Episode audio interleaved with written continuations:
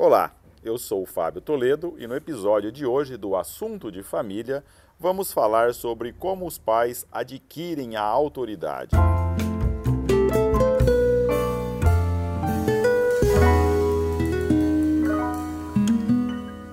No momento estamos passando uns dias de férias em família numa casa de campo e a pedido de uma prima, a Heloísa, de quem gosto muito, vamos tratar de um tema que também tem ocupado muito as nossas atenções nesses dias.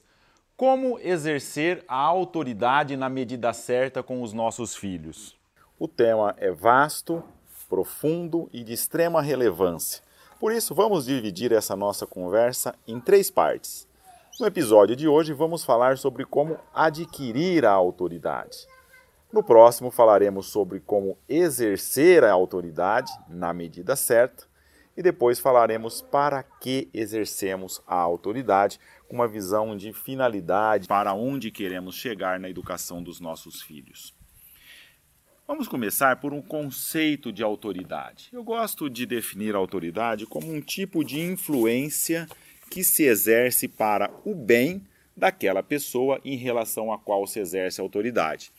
Esse conceito não é exclusivo da autoridade dos pais, mas serve para todos os aspectos da autoridade. Mas assim definida a autoridade, como podemos adquiri-la? Como se adquire esse poder, como se adquire essa influência que deve ser exercida para o bem das pessoas que estão sujeitas à autoridade. Imaginamos que transitamos por uma via pública e recebemos um comando de um guarda para que paremos o nosso veículo. A maior parte das pessoas sensatas irão obedecer aquele comando.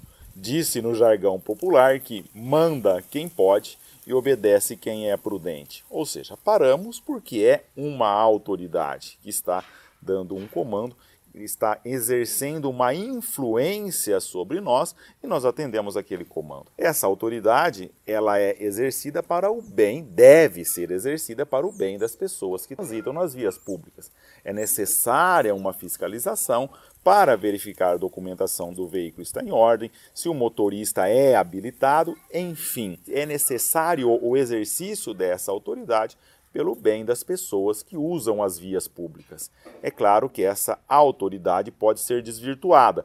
Imagina uma situação de um guarda corrupto que para para pedir uma propina, para pedir um lanchinho em troca de nos liberarmos. Nesse caso, perdeu-se a autoridade. Moralmente, podemos e devemos não obedecer a essa autoridade. Muito bem, mas assim definida a autoridade, entendido o que, que ela é, de certo modo, na sua essência, como que os pais a adquirem? Ou como que é ela, ela se adquire em geral. Há dois aspectos ou dois modos em que a autoridade, essa influência que temos sobre outras pessoas, se adquire. Seja por aspectos exteriores, ou seja, há quem diga que quem constrói a autoridade, quem permite que alguém tenha essa influência capaz de fazer os outros a obedecerem aos nossos comandos, vem de fora, vem da sociedade, vem de um contexto social. E está correto.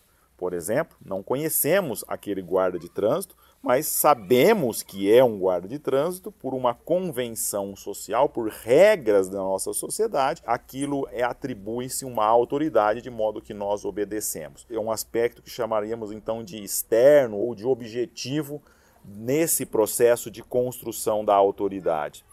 Mas a autoridade, na sua aquisição, para você adquirir essa autoridade, ela tem também um aspecto subjetivo. De certo modo, a pessoa também constrói essa influência que deve ser exercida em relação aos demais. Devemos ter observado numa reunião, num contexto familiar, uma pessoa sensata, uma pessoa prudente, aquela pessoa que quando fala todos param para escutar, porque ela tem algo a nos dizer, enfim, aquela pessoa tem prestígio. Ela também causa influência nas outras pessoas, seja nos familiares, seja com aquelas pessoas com quem convive. Por quê? Porque ela, de certo modo, ela por si só construiu essa autoridade. Percebam, então, que a autoridade tem um aspecto externo, um contexto social, em que a sociedade constrói a autoridade, mas também a pessoa, ela também constrói, de certo modo, essa influência a partir dos seus atributos que vão sendo adquiridos até um determinado momento em que ela adquire um prestígio. E é necessário ter esse prestígio para que possa exercer essa influência sobre os demais, que é o que conceituamos autoridade.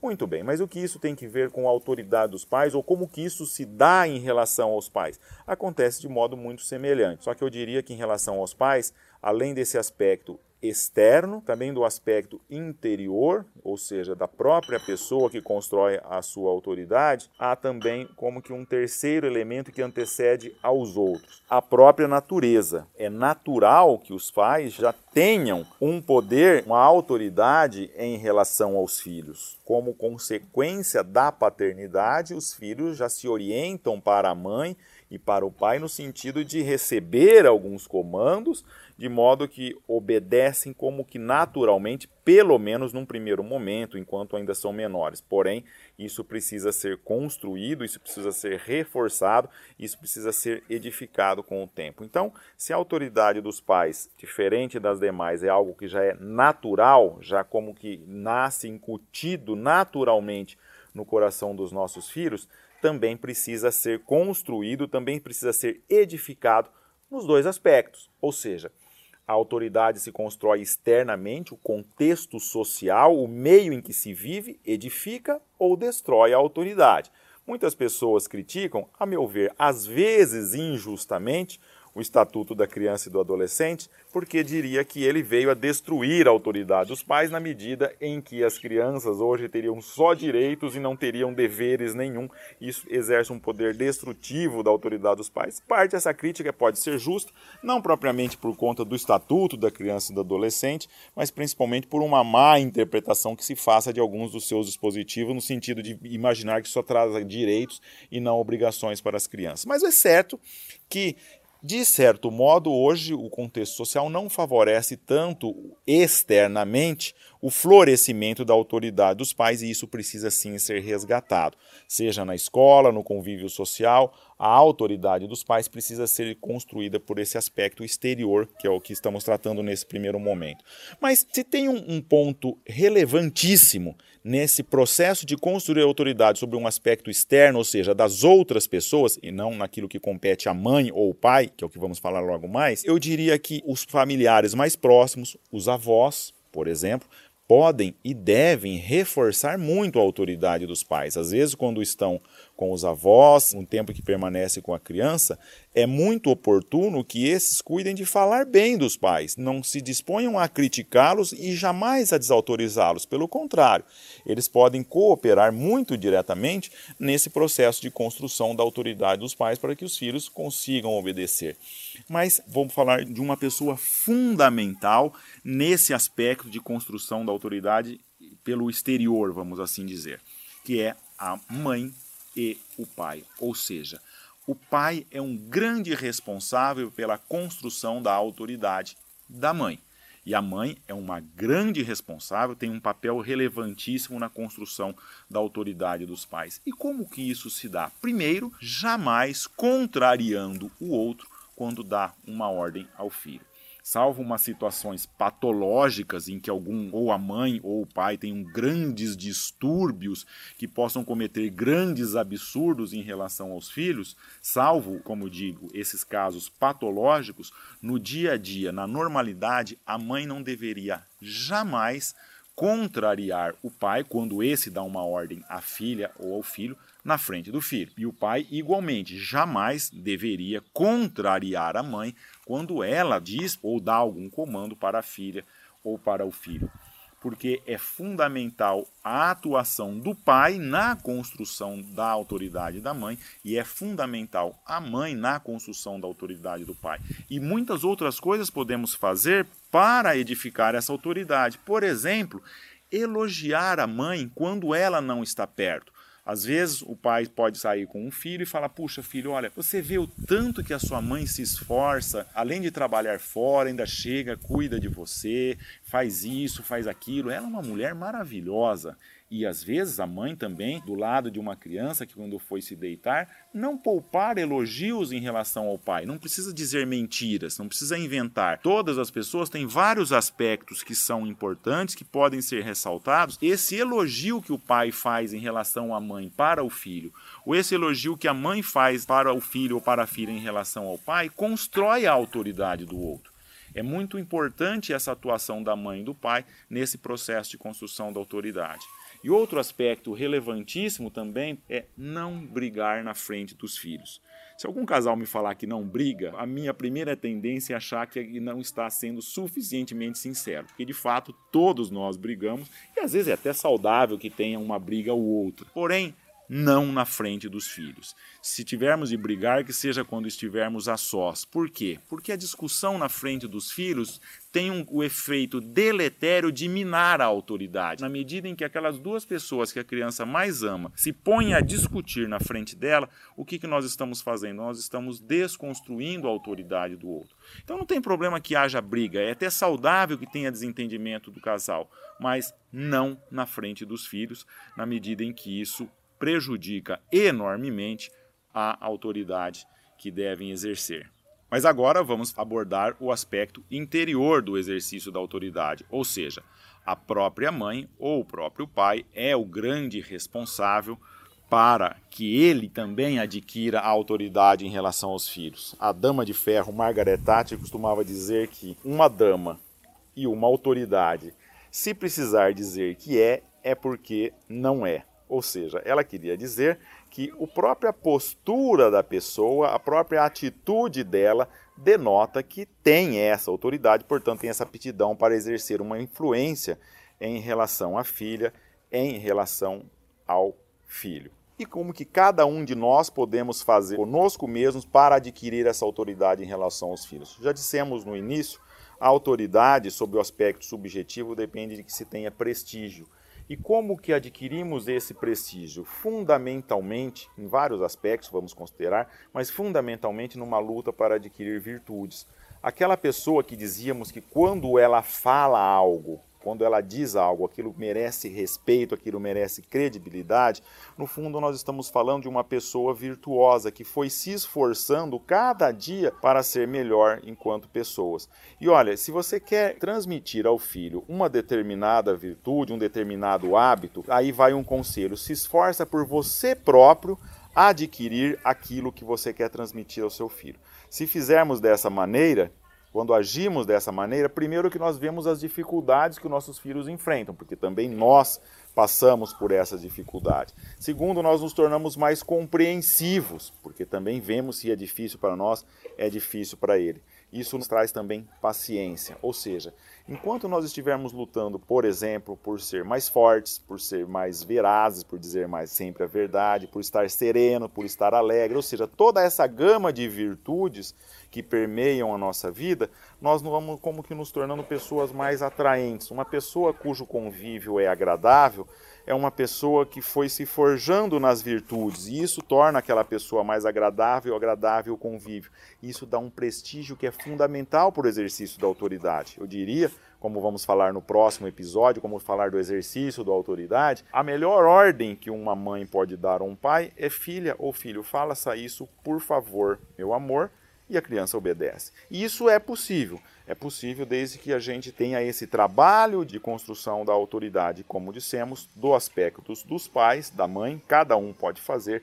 É uma luta por ser pessoas virtuosas. E é claro, depois a autoridade se edifica muito diretamente no seu exercício, exercendo no dia a dia com paciência, ou seja, quando se dá uma ordem, aquela ordem precisa ser cumprida, ainda que caia o mundo, enfim. Também no exercício no dia a dia da autoridade, isso ela vai sendo construída. Mas para isso precisamos ser pessoas que tenham virtudes. Eu gosto muito de comparar o exercício da autoridade com uma analogia de um guia que vai nos levar para uma subir uma grande encosta. Imagina que a nossa vida seja e de certo modo é isso mesmo, subir uma encosta. Somos chamados a chegar ao cume de uma montanha e precisamos chegar naquele topo. Imagina então que contratamos um guia que há de nos levar até o cume. O que, que se exige desse guia? Bom, primeiro, que ele conheça o caminho. Se, se no meio do caminho ele se perde o guia, ele não é um bom guia.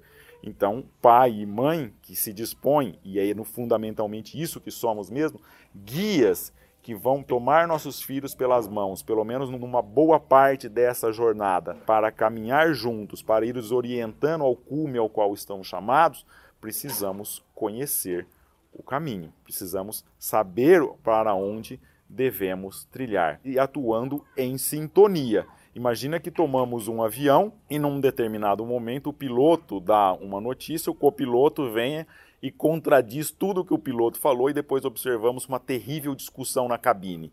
O que estaria acontecendo ali? Está minando a autoridade, ou seja, está perdendo completamente a credibilidade e ficaremos em pânico.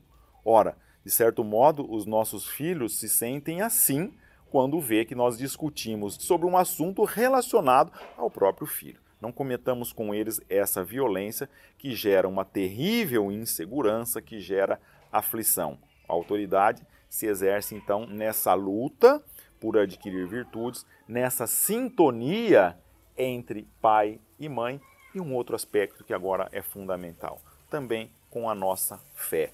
É muito difícil ter uma autoridade sem uma vida de oração, sem uma vida de união com Deus. O poder que o pai e a mãe têm em relação aos filhos é um poder que decorre da paternidade e uma paternidade que é espelho da filiação divina e da paternidade e da maternidade divina. Deus é pai e mãe e confia a nós, pais e mães, a nobre e sublime missão de formarmos, de educarmos aos nossos filhos. Essa missão exige autoridade. A autoridade é um meio fundamental para que os nossos filhos cheguem ao cume ao que estão chamados, para que eles sigam a sua missão. Então compreendamos a autoridade como um dever da mãe e do pai e como correlato um direito do filho a que os pais exerçam essa autoridade em relação a eles. E é o direito com um mandato divino, é de Deus que nós recebemos essa autoridade para ser exercida para o bem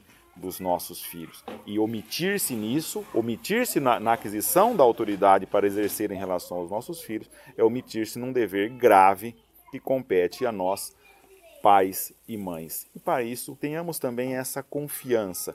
Ou seja, cada uma das nossas filhas e cada um dos nossos filhos, antes de serem filhas e filhos nossos, são filhas e filhos de Deus que está mais empenhado do que nós mesmos em que eles caminhem no sentido de atingir essa missão. Se tivermos essa segurança, essa serenidade, essa tranquilidade de que é Deus que espera que exercemos essa autoridade com um mandato divino, faremos com mais tranquilidade, pouparemos muitos de sabores e caminharemos com a certeza de que vamos conseguir desempenhar a missão confiada a cada um de nós, mães e pais.